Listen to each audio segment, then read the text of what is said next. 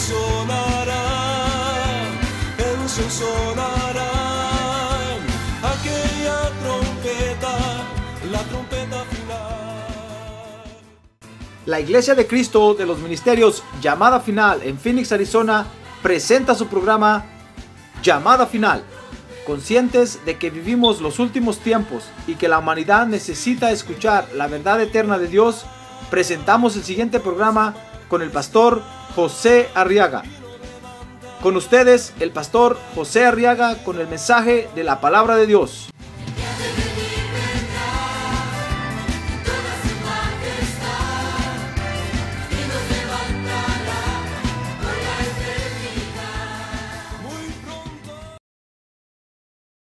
En el libro de Daniel capítulo 3 y vamos a leer el verso 17.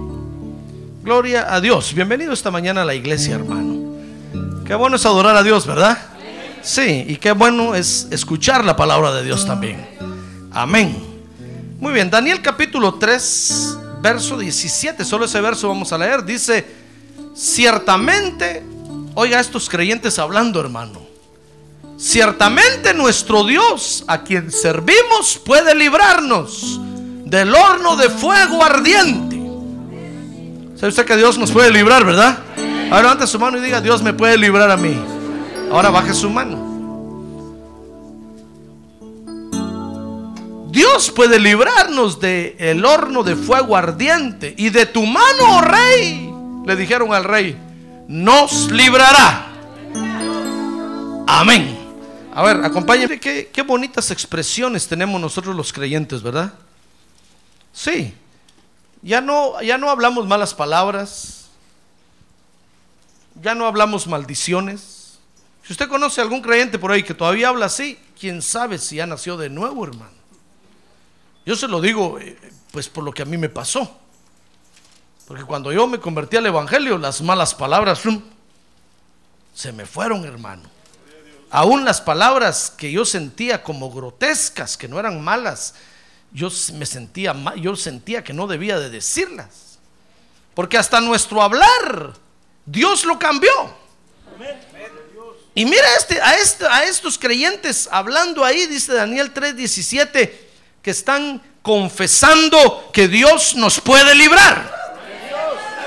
Ah, porque eso es lo que ahora hablamos nosotros los creyentes nada más. Si usted se junta con un, con un evangélico, con un aleluya, lo único que le va a hablar es que Dios lo puede librar, que Dios hace maravillas, que Dios hace prodigios. Ah, gloria a Dios. Dios, mire, lo que ha hecho en nosotros es lo que confesamos, hermano. Nosotros lo único que sabemos hablar y decir es que nuestro Dios es todopoderoso. Lo único que podemos hablar y decir es que él tiene el control de todo el mundo en sus manos. ¿Qué le parece? Fíjese que cuando se estrellaron los aviones en las torres, un hermano me dijo, yo estoy un poco asustado, confundido, porque cuando se estrellaron las torres, cuando yo me enteré, perdón, los aviones en las torres, eh, cuando lo dieron en la torre, pues, el Señor me habló y me dijo, el brazo de Jehová ha hecho eso. Y me dijo, y se quedó confundido diciendo, dice, y me, dijo, yo no sé qué pensar. ¿Cómo Dios me dice que su brazo ha hecho eso? Si somos enemigos de, del pueblo de Dios. Yo le dije, claro que el brazo de Dios lo ha hecho. ¿Acaso no sabes tú que Dios tiene un brazo izquierdo también? Así como tiene una diestra de justicia que hace maravillas, también tiene un brazo izquierdo que hace destrozos, hermano. ¿Acaso no ha leído en Job capítulo 1? Le dije, ¿no has leído en Job capítulo, capítulo 1 que cuando Satanás le dijo a Dios, extiende tu mano sobre Job y quítale lo que tiene, vas a ver si no te maldice? Y Dios le dijo, va, ve pues, tú eres mi mano, ve y quítaselo. Dios extendió su mano ahí, hermano, y le quitó todo a Job. Es que Dios tiene control de todo, hermano. Si usted dice que Dios no hizo eso, usted está diciendo que entonces Dios está descontrolado, que hay quienes le dan gatos por liebre que de un momento a otro le pueden hacer cosas y Dios ni cuenta se da, está dormido. La Biblia dice, no se dormirá el que te guarda. ¡Ah, gloria a Dios! No se dormirá el que te guarda. Gloria a Dios. Es que Dios tiene control de todo. Dice la Biblia que Él hace las tinieblas, la luz y las tinieblas. ¿Acaso no dice eso Génesis capítulo 1? Que cuando creó la luz, también creó las tinieblas. La Biblia dice que Él, hermano, envía las tormentas y la paz. ¿Qué le parece? ¿Tiene control Dios o no? Por eso dice la Biblia, temámosle a Dios, hermano. Porque Él es el principio y el fin. ¿Acaso no dice la Biblia que al final le va a decir a la muerte, muerte, yo seré tu muerte? Y ¡pum! va a matar a la muerte. Entonces, ¿quién es la muerte realmente, hermano? ¿Quién tiene el control de la vida y la muerte? Dios. Nuestro Dios es todopoderoso. Ah, un buen aplauso al Señor. Gloria a Dios. Gloria a Dios. Por eso cantamos alegres aquel canto que dice, yo sé que nunca me vas a desamparar, Dios, porque estoy de tu lado. Yo estoy de tu lado, estoy del lado derecho. No soy zurdo, estoy de tu lado derecho. Porque Dios tiene control de todo. Entonces, mire, nosotros los creyentes vivimos, vivimos confesando que nuestro Dios es todopoderoso. Que Él tiene todo el mundo, el mundo bajo su control, hermano. Pero no tenga pena, Él solo va a destruir a sus enemigos. Si usted es amigo de Dios, a usted no le, dice la Biblia, ningún, ningún mal lo alcanzará. Mire estos creyentes ante un rey de la tierra. Confesaron y dijeron, nuestro Dios a quien servimos puede librarnos del horno de fuego, porque se acuerda que los iban a tirar a un horno de fuego, ¿verdad? Y le, y le- y le dijeron al rey, mire rey, del horno de fuego nuestro Dios a quien servimos nos puede librar. Y de tu mano, oh rey, nos librará. Amén. Amén. Sí, porque Dios, fíjese hermano, tiene una característica muy bonita y es que auxilia a los que corren a Él.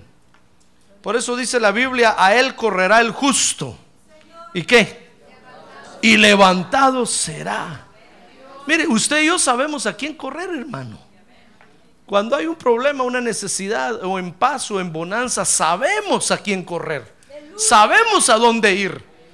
No somos ciegos, ni andamos, ni andamos dando golpes al aire, como decía el apóstol Pablo. Sabemos que tenemos que correr hacia la iglesia. Sabemos que tenemos que correr a nuestro Dios. Sabemos a dónde correr. Sabemos a dónde ir. Dice el Salmo 146, 7 que Dios pone en libertad a los cautivos. Por eso todo el que corre a Él, hermano, encuentra libertad, encuentra liberación. Por eso algunos abusan. Porque corren a Dios y cuando alcanzan la libertad, se alejan de Dios. Porque creen que, que la libertad sin Dios funciona y no funciona. Porque la libertad la da Dios. Y mientras más pegados estemos a Él, más libres vamos a ser. Pero cuanto más nos alejamos de Él, más esclavos del pecado nos hacemos. La libertad sin Dios no funciona. Dice el Salmo 149, 46, 7 que Él pone en libertad los cautivos. Pero fíjese que es una libertad, hermano. Quiero que, que usted conozca esto de Dios. Porque es una libertad que Él hace de acuerdo a sus propósitos. A ver, diga, los propósitos de Dios. Otra vez, los propósitos de Dios. Es decir, Dios, hermano, no gasta pólvora en zanates. Es decir, Dios no hace cosas de balde, hermano. Ni hace cosas nada más por hacerlas. No, cuando Dios hace algo, lo hace con un propósito. Dios está pensando en el futuro. Si Dios ahorita a usted lo bendice en, en algo aquí, hermano, es porque está pensando en lo que viene por delante. Por eso dice la Biblia que aún muere el justo, dice el profeta Isaías, y nadie sabe por qué muere. ¿Ya ve cuántos creyentes en la iglesia se mueren, hermano? Y los tenemos que ir a enterrar al cementerio. Y unos dicen, no, es que estaba en pecado. No, es que, es que, y- pero nadie sabe por qué muere, dice la Biblia. Pero dice la Biblia que muere porque Dios lo quita de en medio. porque algo grave le viene por delante. Mire, aún, en esto Dios nos libera, nos, nos libra del mal. Porque todo el que corre a Dios se encuentra verdadera libertad. Ah, gloria a Dios. Gloria a Dios. El Señor Jesucristo dijo, conoceréis la verdad y la verdad os libertará. Fíjese hermano que Dios lo hace porque tiene un propósito por delante. Está viendo lo que viene por delante. Entonces libra al justo. Dice San Juan capítulo 11, verso 6. Quiero que vea conmigo este ejemplo para que para explicarme mejor. San Juan capítulo capítulo 11, verso 6. Dice que cuando oyó Jesús que Lázaro estaba enfermo, entonces se quedó dos días más en el lugar donde estaba. Dice la Biblia ahí en San Juan 11 que Marta y María, ¿se acuerda de Marta y María? Las que tenían la casa en Betania y que alojaban siempre a Jesús. Tenían un hermano llamado Lázaro. Y María y Marta, hermanos, se, preocuparon porque ese día Lázaro se enfermó y lo vieron tan grave que mandaron a llamar a Jesús. Si hubiera sido una simple tos, le hubieran dado un poquito de agua así con, con miel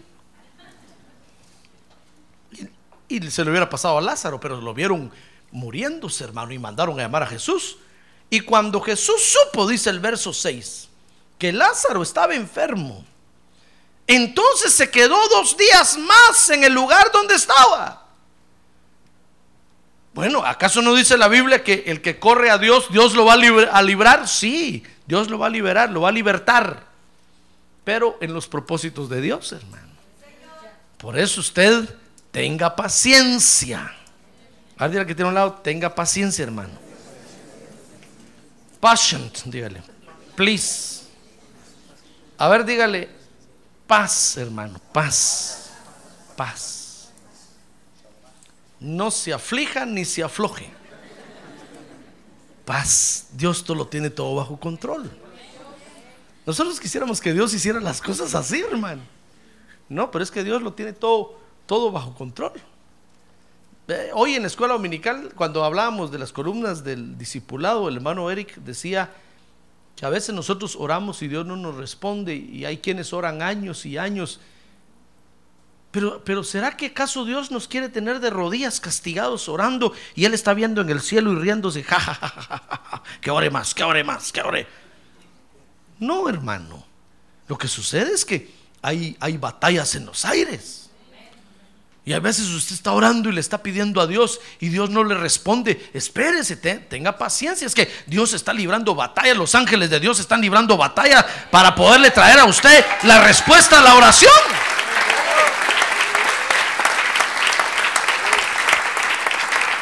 Es cierto que Dios es todopoderoso, pero Dios utiliza criaturas para, para, para hacer su obra, hermano. Mire, mire, Mire cómo nos ha costado a nosotros llenar la tierra con el Evangelio. ¿Y Dios es todopoderoso, sí o no? Sí, pero a nosotros nos cuesta. Nos cuesta venir el domingo a las 10 de la mañana aquí, hermano. Imagínese si Dios lo, llamara a usted y le dijera, vete a la ventana 10, 10, ¿qué es la ventana? Queda 1040, 1060. Algo así es, donde están todos los musulmanes y no entra el Evangelio que Dios le dijera a usted, a ver, vete a Arabia, vas a ir a predicar, vete a, Libia, vas a ir a predicar ahí, donde matan a los predicadores. Yo le aseguro que usted lo pensaría dos veces, hermano. Y le diría, Señor, déjame primero entrenarme cómo morir, porque ahí me van a matar. Si nos cuesta venir a las 10 de la mañana aquí a la iglesia, aquí, hermano, donde usted tiene carro, aire acondicionado, agua potable abundante. Luz eléctrica, no como en Nueva York que ya no hay luz, hermano. Le cuesta venir a las 10 de la mañana, imagínese ir a predicar el Evangelio allá. Pero Dios es todopoderoso, ¿sí o no? Sí es. ¿Y entonces por qué no llena la tierra con el Evangelio? Porque lamentablemente, déjeme decirlo así, Dios usa criaturas. Mire, si Dios mismo hiciera las cosas, hace rato hubiera predicado el Evangelio en todo el mundo. Pero como lo tiene que usar a usted, lo tiene que. Qué tristeza, hermano. Yo fuera a Dios, ya hace un rato le hubiera hecho un lado. Este, este no hay modo ni a las 10 de la mañana haga el culto. ¿Cuándo va a ir a predicar a su rancho? Se va de vacaciones a, su rancho y, ni, y ni, cassettes del, del pastor José Arriaga lleva. Se va a su rancho de vacaciones, va al río, come, come carne asada, con todo, y a nadie le habla del evangelio. Qué esperanzas decir, miren familia, formemos un discipulado aquí. Yo voy a hablar con mi pastor José Arriaga, que venga a enseñar aquí. Y formar un discipulado allá, hermano, y enviar obreros que vayan para allá, aunque tengan que pasar mojados y regresar mojados. no se van a hacer coyotes, pero sí van a pasar y van a regresar. Qué esperanzas, hermano. Usted va a su rancho allá, mira las vacas, mira los toros, monta a caballo, se va al río, va a pasear por todos lados y ni se acuerda de predicar el evangelio.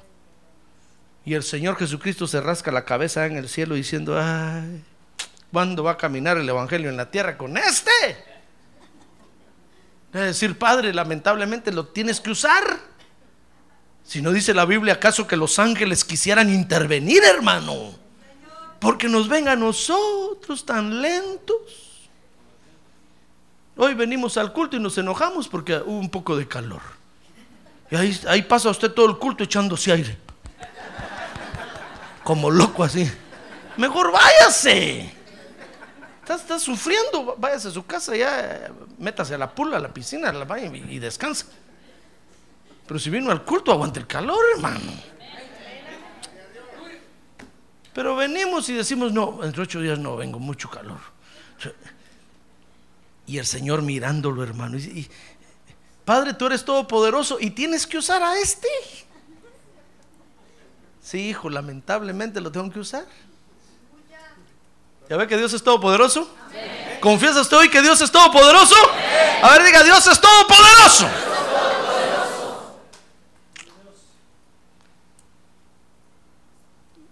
Pero, Dios usa criaturas. Entonces, cuando a veces usted pide, hermano, y Dios no le responde, espérese, es que hay batallas en los cielos. Y Dios usa ángeles para traerle los mensajes a usted.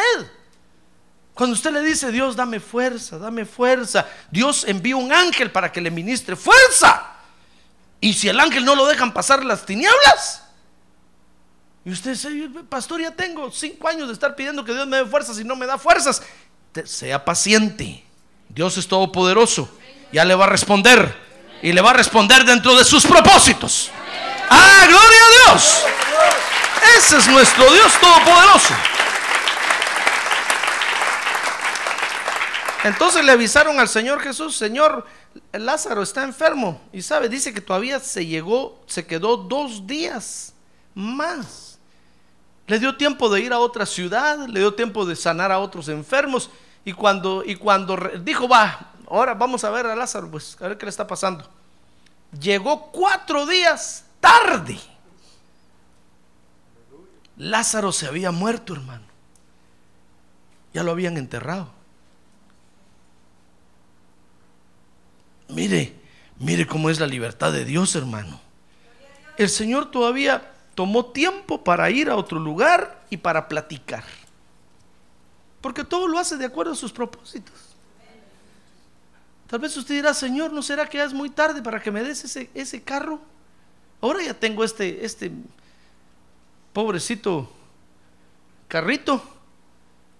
Yo te pedía uno la vez pasada, ahora, pero ¿no será que ya, ya, y si Dios se lo quiere dar, hermano? ¿No será que usted se adelantó a agarrar ese otro?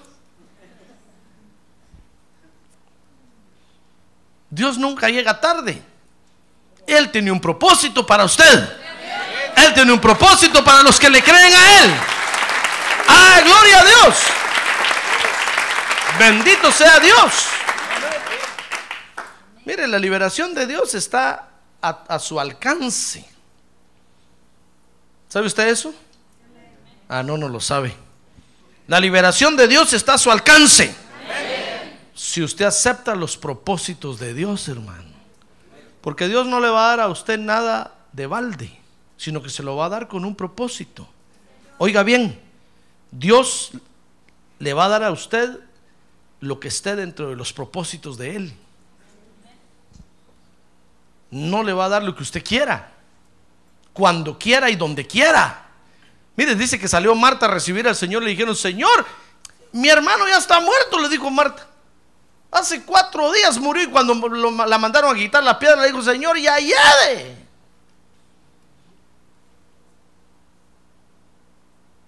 Pero es que para nosotros puede ser tarde, hermano, pero para Dios no. Por eso no se canse de esperar en Dios, porque Dios lo va a hacer todo dentro de sus benditos propósitos. Entonces la liberación de Dios está a nuestro alcance si nosotros aceptamos los propósitos de Dios. Si no, Dios no nos puede ayudar, hermano.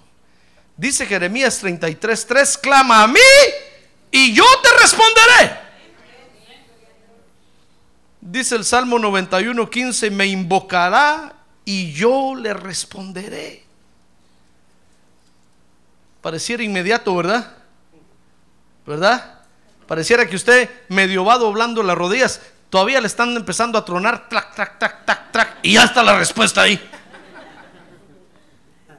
Clama a mí, yo te responderé. Trac, tac, tac, trac. ¡tum! La respuesta ya está ahí. No, hermano, a veces va a caer usted de rodillas y va a volver a caer y va a caer y va a recontra. Va a tener que tomar aquellas pastillas de Jones, no sé qué, para las rodillas. Porque va a estar de rodillas, de rodillas, de rodillas. Y la respuesta no va a venir, hermano. Pero es que todo se mueve dentro de los propósitos que Dios tiene.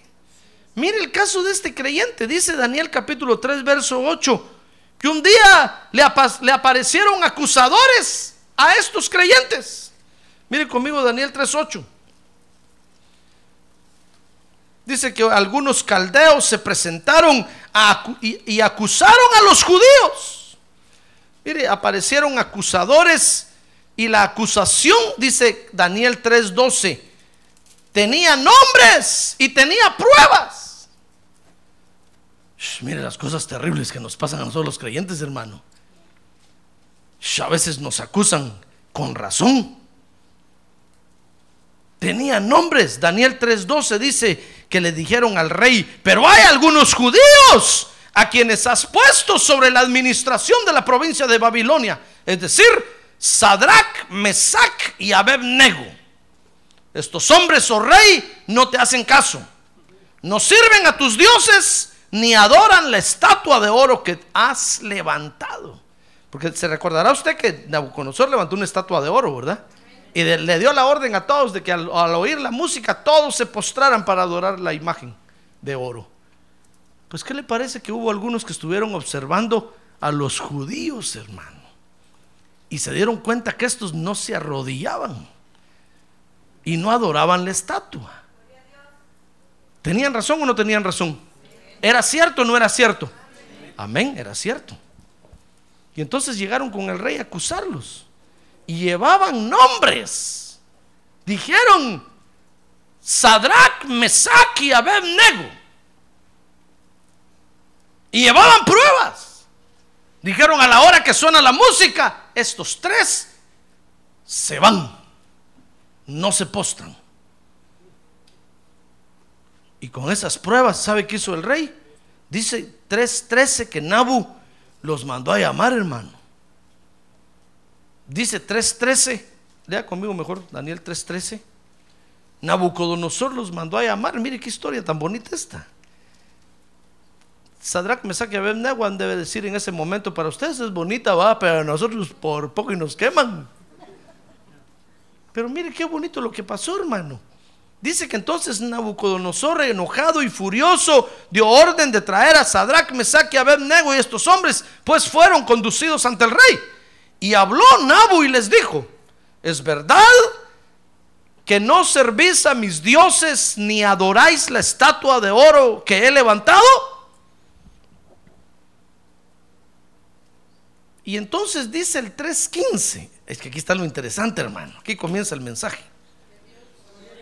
Oiga lo que Nabu les dijo. Dice que les dijo, ¿estáis dispuestos ahora para que cuando oigáis el sonido del cuerno, la flauta, la lira, el arpa, el salterio y la gaita y toda clase de música, os postréis y adoréis la estatua que he hecho. Mira, Nabucodonosor de haber dicho, es que lo que pasa es que estos quieren hablar personalmente conmigo. Yo conozco a los, a los, a los, a los creyentes, dijo, son tercos como no sé qué. Les gusta que uno directamente les dé la orden. Mándenos a llamar. Entonces Nabu les dijo, miren, es cierto que no sé, ¿por qué no se postran? ¿Están dispuestos ahora a postrarse? Y entonces dice el verso 15 que les dijo, porque si no la adoráis inmediatamente seréis echados en un horno de fuego ardiente. Y entonces oiga el error terrible que cometió, hermano. Les dijo, ¿y qué Dios será el que los libre de mis manos? Uy, hermano. Cuando Nabu dijo eso, se metió en un lío, en una camisa de once varas. No sé por qué se dice camisa de once varas, hermano. ¿Sabes? Porque será una camisota como las que usan hoy, ¿verdad? Grandota, no le queda, no le talla. Se metieron en tremendo lío. Cometió el error el rey Nabucodonosor de despreciar al Dios de los creyentes, hermano. Les dijo, ¿y qué Dios va a ver que los libre? ¿Qué Dios? Cuando aquellos oyeron eso, ay hermano, se pararon derecho. Se codió uno al otro y le dijo uno al otro, Mesac le dijo a Sadrach y a Abednego, "Ch, ch, oí, es, es tiempo, es hoy, ahorita es la hora de pararnos firmes. Porque están insultando a nuestro Dios. Es hora de pelear. Y entonces, hermano, dice Daniel 3:16, que entonces le dijeron al rey Nabu, dice que le respondieron y le dijeron al rey, no necesitamos darte una respuesta acerca de este asunto. Mire, como, como, que, como que le dijeran, como que le dijeran al rey, mire, mire rey, nosotros sabemos lo que tenemos. Este asunto no necesitamos ni discutirlo. Mire qué bonitos creyentes, hermano. ¿Ya ve cómo somos usted y yo? ¿Cómo no vamos a andar confesando el poder de Dios por todos lados? Si sabemos lo que tenemos, sabemos a quién le servimos, hermano. ¡Ah, gloria a Dios! A ver, diga que tiene un lado, hermano. Por eso usted no se quede callado. Dígale, no se quede callado. No se quede callado. Cuando a usted le vengan a ofrecer hacer un trinquete por ahí, dígale usted, eso ni discusión tiene. Ni me lo ofrezcan. Cuando le vengan a ofrecer por ahí algo y digan half to half, tiene usted trabajos chuecos. Yo no hago, ni me meto a hacerlos. Eso no tiene ni discusión. Esa debe de ser nuestra respuesta, hermano. Ah, pero nos ofrecen por ahí half to half y nos quedamos pensando todavía. Todavía decimos, no me tientes, Satanás, no me tientes, no me tientes.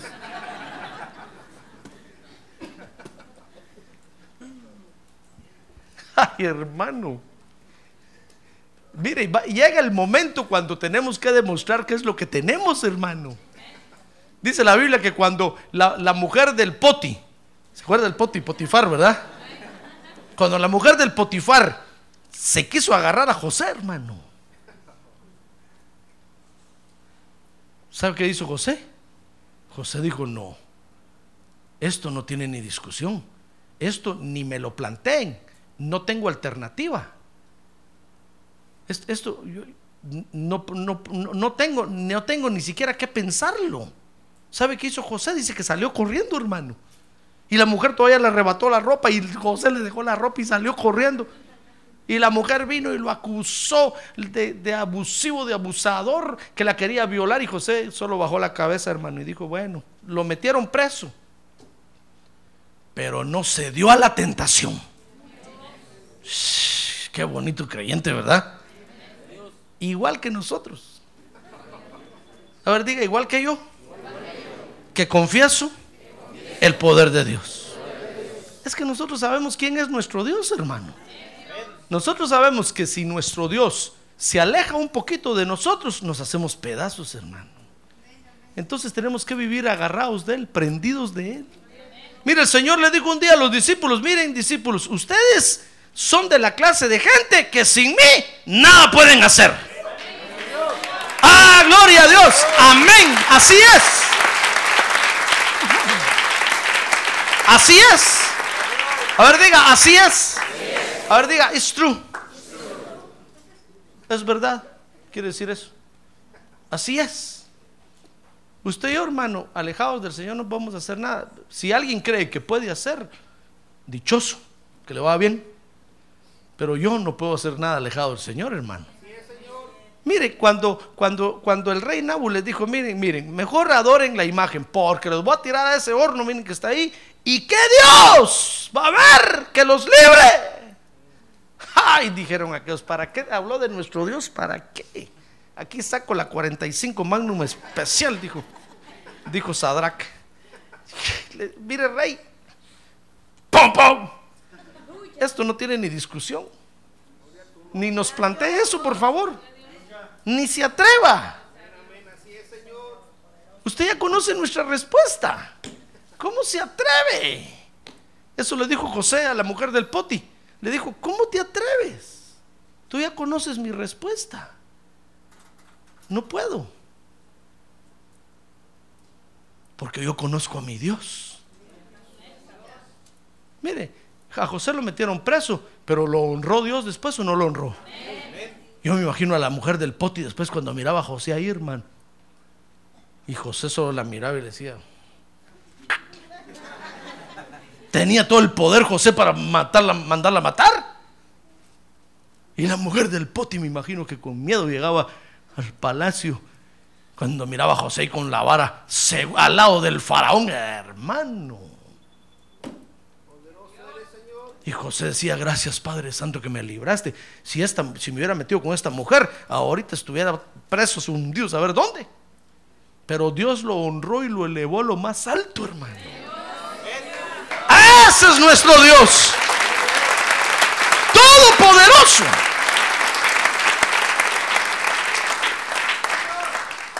Mire, mire el error que cometió el nabo. Eh, Todo iba bien. Aquellos se estaban animando, hermano. Sin duda le decía, "Ah, me saca, a ver, a ver tú primero, una rodilla nada más, una, a ver, no, una, un ratito nada más. El pastor no está aquí. Daniel no estaba ahí, hermano. El pastor no está aquí. Ni cuenta se va a dar. A ver, tú primero, eh, a ver, nego, tú. Cuando en eso dijo el otro, ¿y qué Dios va a ver? Se acordaron, hermano. Dijeron, si nosotros sabemos a qué Dios le servimos. Porque tenemos que ser realistas, hermano. A veces la tentación nos atrae y casi cedemos. Pero cuando estos oyeron que éste ofendió a su Dios, hermano, mire, estos creyentes sabían lo que tenían. Dice Daniel 3:17 que conocían el poder de Dios. Dice ciertamente nuestro Dios a quien servimos, le dijeron, puede librarnos del horno de fuego ardiente. Imagino que Nabucodonosor abrió los ojos así, hermano, y haber dicho, ¿de dónde tela si no hay arañas? ¿Cómo los va a librar? ¿Acaso les va a dar un traje especial? Pero aquellos estaban seguros de que Dios los podía librar. Dice el verso 17, y, le dijeron, y de tu mano, oh rey insolente, abusivo, que estás insultando a nuestro Dios, de tu mano sucia, fea, también nos va a librar. ¿Conocían el poder de Dios o no lo conocían? Conocían el poder de Dios, hermano. Estos no eran cualquier creyentes. De seguro que todas las noches estaban en los cultos aprendiendo la palabra de Dios, viendo el poder de Dios y aprendiendo las escrituras. Porque le va a llegar a usted el momento, le va a llegar, le va a llegar, hermano. cuando le digan, le propongan algo indecoroso, algo injusto, ¿y qué va a decir usted? Está bueno, pero no se lo digas a nadie. Es nuestro secret. Top secret. Mi best friend.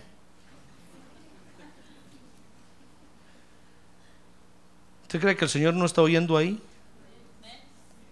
O usted le va a decir, momento, esas, esas invitaciones, ni se atreva a hacérmelas, por favor.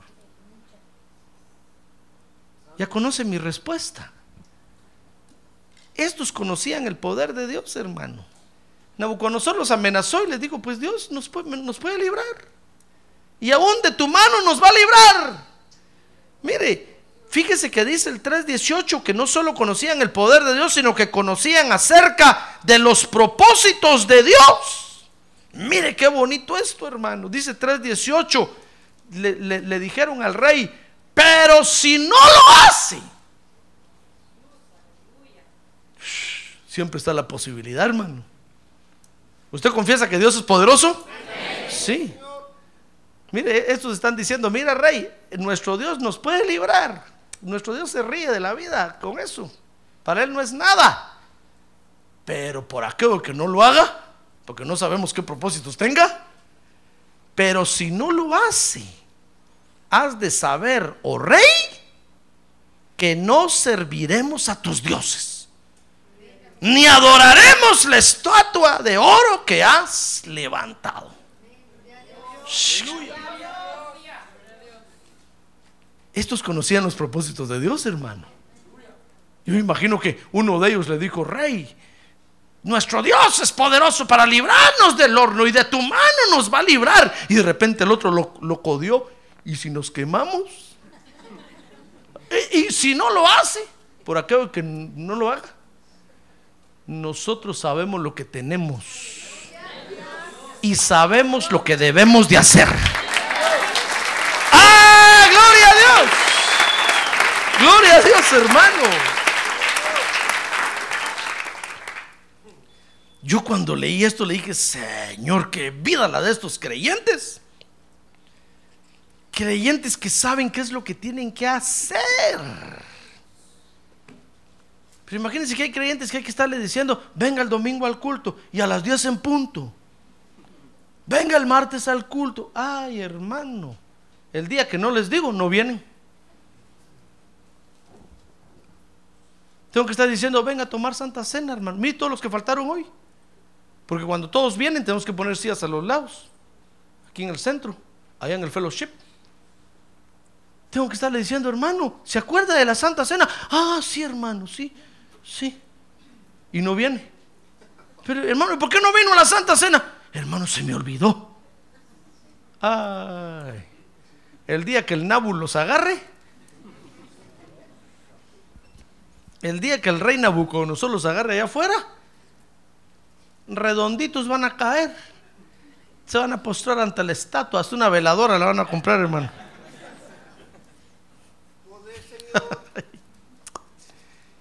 Mire qué creyentes. Hay que estarles recordando. Hay culto el martes. Hay culto el viernes. Hay culto el domingo.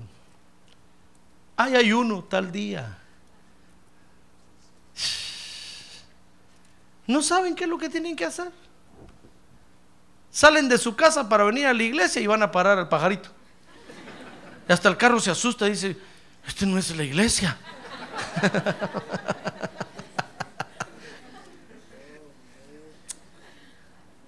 Van a parar, van a parar por allá por la Van Buren y la no sé qué avenida. Y hasta el carro se asusta y dice, no, ese no es el pastor. Y salen bien acompañados y el carro se asusta, hermano. El sillón dice, le dice, esta no es una hermanita. o sea, esa hermana le dice, este no es un hermanito.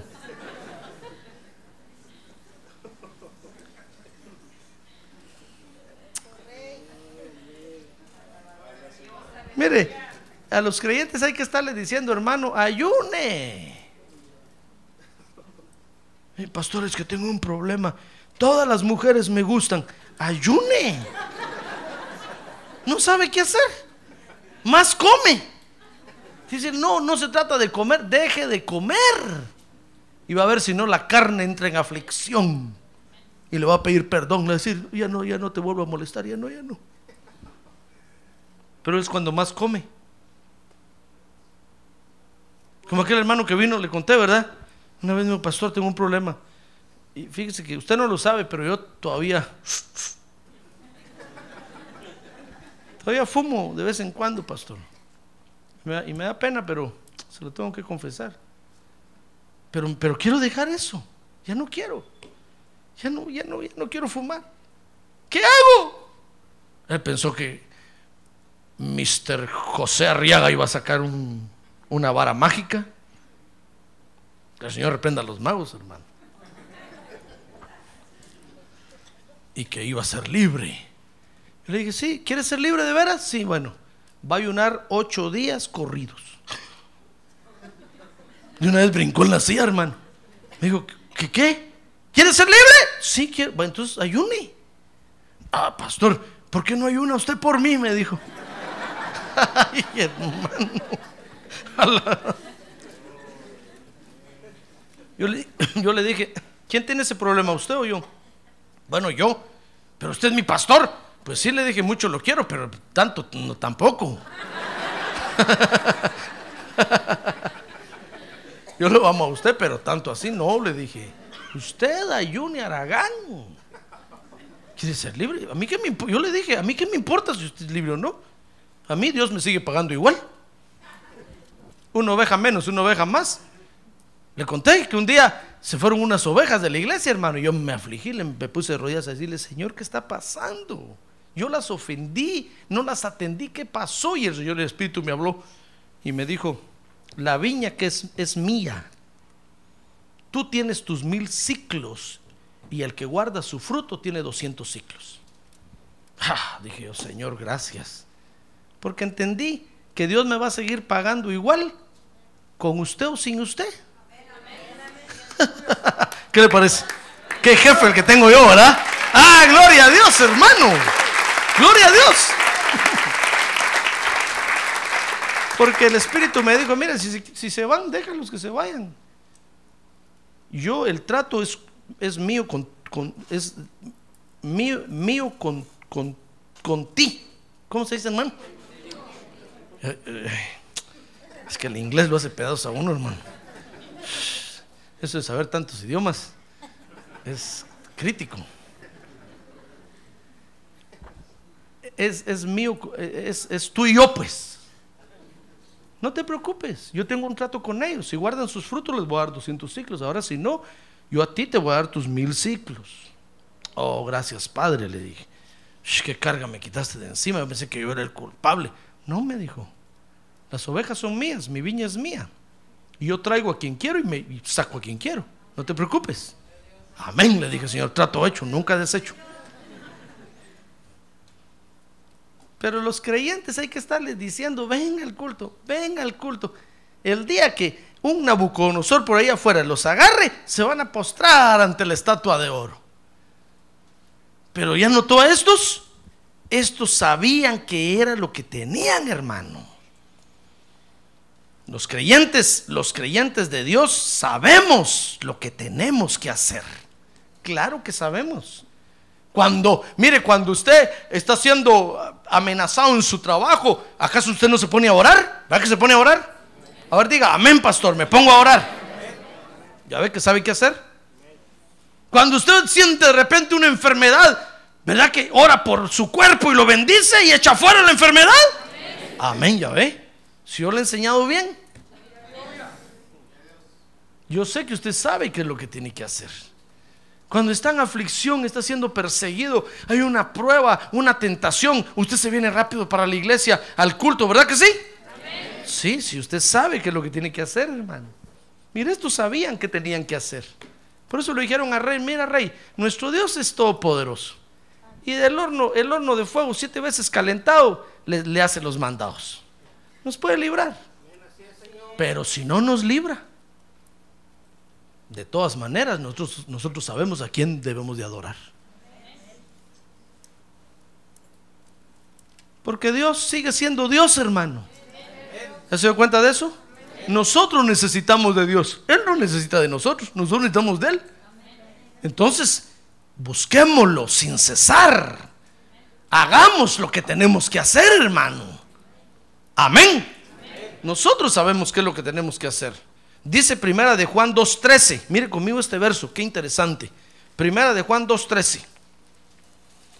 Dice ahí, os escribo a vosotros padres. Está hablándole a los adultos. Porque conocéis al que ha sido desde el principio. ¿Hay adultos aquí? Espiritualmente hablando. ¿Hay ancianos aquí? Espiritualmente hablando. No, decir, pastor ya me ofendió. ¿Hay adultos aquí? Conocen al que ha sido desde el principio. Os escribo a vosotros jóvenes, porque habéis vencido al maligno. ¿Hay jóvenes aquí? Os escribo a vosotros niños. ¿Hay niños aquí?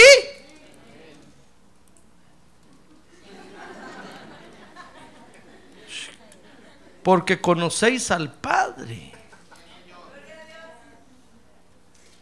Mire, sea cual sea la etapa espiritual que usted esté viviendo, de niño, de joven o de adulto, usted, usted conoce a Dios, hermano. Usted sabe qué es lo que tiene que hacer. Por eso me caen mal aquellos creyentes que vienen conmigo a preguntarme, pastor, ¿doy mis diezmos o no? ¿Por qué me pregunta? No quiere dar, no de nada. Una vez me preguntó un hermano y me dijo, pastor, vendí una mi casa. Gané 20 mil, por ejemplo. No sé nada de nadie, hermano. ¿Tengo que diezmar de los 20 mil o de, o de los 150 mil que vendí la casa? ¿Usted qué quiere dar? ¿Quiere dar o no quiere dar? No, yo sí quiero dar, por supuesto, por eso estoy preguntando. Pues entonces dé lo que se le dé la gana y deje de preguntar. ¿para, qué está, ¿Para qué está preguntando, hermano? El que quiere dar, da. Y con alegría. No está diciéndole Dios, va, te voy a dar dos nada más, pero si no me, no me hablas, te quito 50. Unos 50 te doy. Hermano, una vez vino un hermano y me dijo, pastor, tengo que enviarle dinero a mis papás al rancho, pero no me alcanzó. Y solo tengo los diezmos. ¿Se los doy a mis papás o los doy a la iglesia? ¿Usted qué quiere hacer, hermano? ¿Sabe? Al Señor Jesús dijo, denle al César lo que es del César y a Dios lo que es de Dios. ¿Está claro? No, pues yo le dije a él, ¿está claro? No me dijo.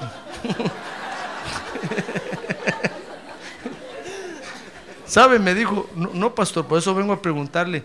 Mire, hermano, le dije, si usted le quiere dar a Dios, dele. Si no, cómaselo, trágueselo y que le caiga bien. No tenga pena, no se preocupe. Dios no se va a enojar con usted por eso.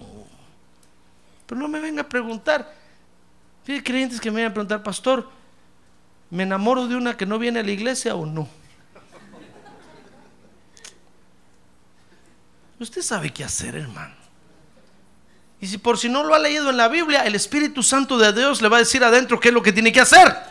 Aleluya. Ni tiene que preguntarlo, decir, pastor, ¿me robo los vasos de mi, de, mi trabajo o no?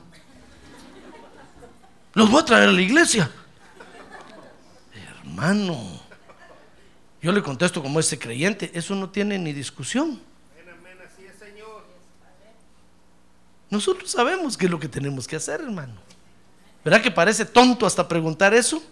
Por eso le digo que me cae mal. Porque yo digo, bueno, usted, usted ya sabe qué es lo que tiene que hacer. ¿Por qué pregunta? Está bien que venga a hacer preguntas de aquellas que, por ejemplo, eh, el marido la está agarroteando y decir, pastor, ¿sigo con mi marido o no? No, salga huyendo antes que la mate. Preguntas difíciles, hermano. Pero si usted ya sabe qué hacer, aún en eso, fíjese, usted ya sabe qué hacer. Dice ahí primera de Juan 2.13, ya sea que sea niño, usted puede decir, pastor, pero es que acabo de aceptar a Cristo, acabo de empezar a venir a la iglesia. Usted conoce al Padre. y conoce los deseos del Padre. Aunque sea joven, hermano, dice que usted ya venció al maligno. Conoce a Dios. Conoce cómo pelea a Dios. Y si es adulto, usted conoce a Dios, hermano. ¿Comprende? Así respondieron estos amigos de Daniel. Dice 3.18 que eran creyentes que sabían que era lo que tenían que hacer. Yo le repito este verso, dice, le, dijeron a este rey, pero si no lo hace Dios, mire, ¿acaso usted va a dejar de venir a la iglesia si Dios no lo sana? Hoy vino usted por último a decirle Dios, si hoy no me sanas, ya nunca más voy a la iglesia. Como nochón. ¿Y a dónde otro lado va a ir? No, no voy a ir a ningún lado, pastor. ¿Y entonces qué va a hacer si usted necesita la iglesia? Usted es oveja. Necesita que el pastor le quite la lana. Si no necesita otra cosa, por lo menos que le quite la lana el pastor, hermano. Porque la mucha lana lo va a matar. Si usted es oveja, ¿usted es oveja? Entonces necesita pastor. ¿Qué va a hacer, hermano? ¿Qué va a hacer? ¿Acaso si Dios no le da un buen trabajo, lo va a dejar? ¿Va a tirar la Biblia? Va a decir, Dios, si no me das un trabajo, me hago musulmán. Tal vez Alá, allá me contesta más rápido.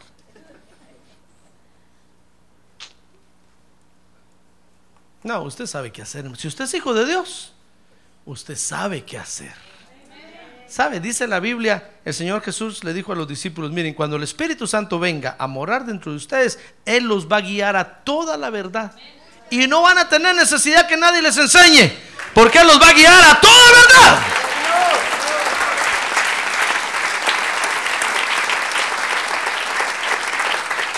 ¿Ya ve? Por eso el trabajo de nosotros los pastores es bien facilito, hermano. Porque sabemos que hay alguien que lo guía a usted. Y cuando usted me viene a buscar a mí me dice, pastor, ¿me voy aquí o me voy para allá? Yo le digo, ¿qué le dice su corazón que me vaya para allá, va, que le vaya bien? Pastor, ¿me acostaré o me levantaré? ¿Qué le dice su corazón? Que me acueste. Acuéstese pues, feliz noche. ¿Ve qué fácil mi trabajo? No crea usted que me pongo así en trance. Mm. voy a ver qué veo, voy a ver qué veo. Todo lo veo, todo lo veo. Clodo veo. No, hermano. Si yo sé que usted tiene el Espíritu de Dios y Él lo guía toda verdad. Por eso cuando alguien me dice, pastor, ¿adoraré la imagen, esta imagen o no? ¿Usted qué cree? Que si la adore. Pues adórela. Usted es de allá, váyase para allá. Sencillo.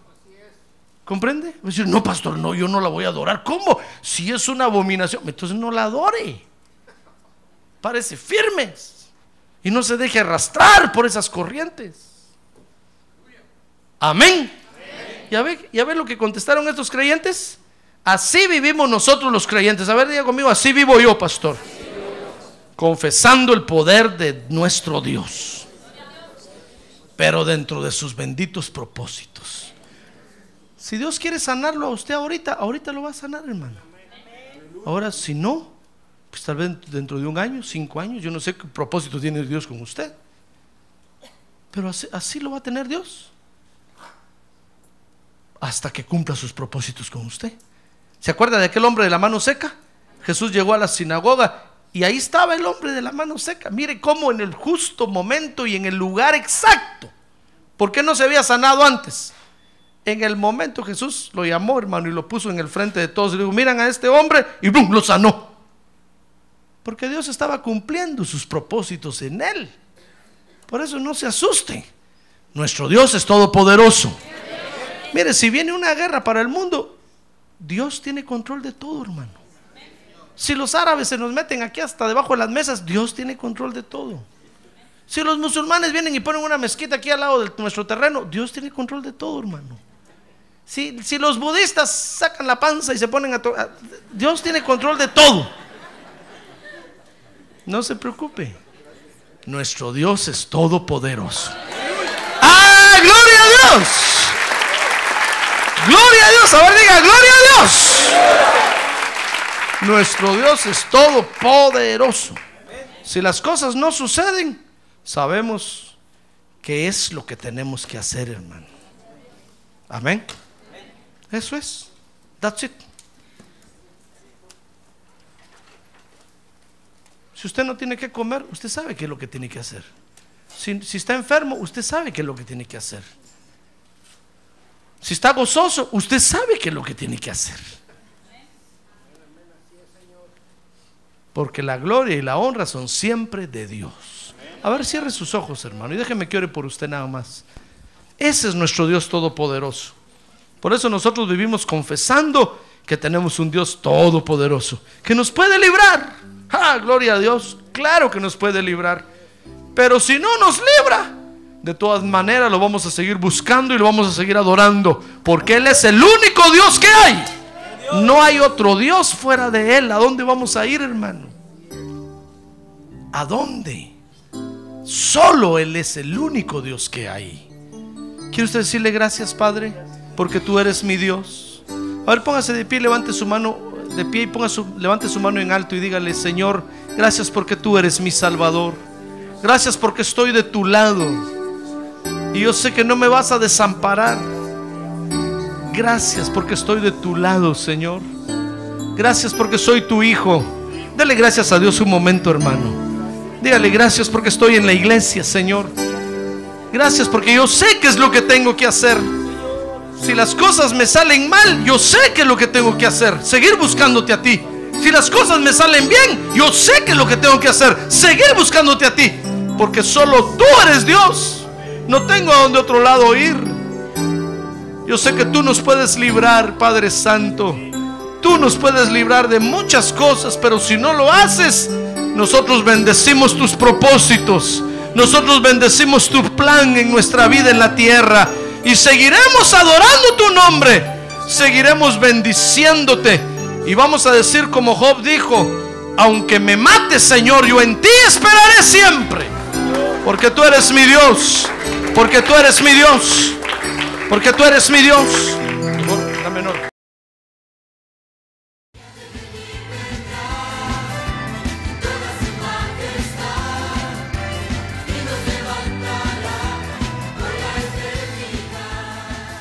La Iglesia de Cristo de los Ministerios, llamada final en Phoenix, Arizona, cumpliendo con la comisión de Joel 2.1, presentó su programa, Llamada Final. Esperamos que nos vuelva a sintonizar la próxima semana a la misma hora por esta emisora. Los invitamos a nuestras reuniones en el 6023 Norte 71 Drive, esquina con Bethany Home Road. Para mayor información puede llamarnos al 623-934-1259 o visitarnos en la internet al www.llamadafinalphoenix.com.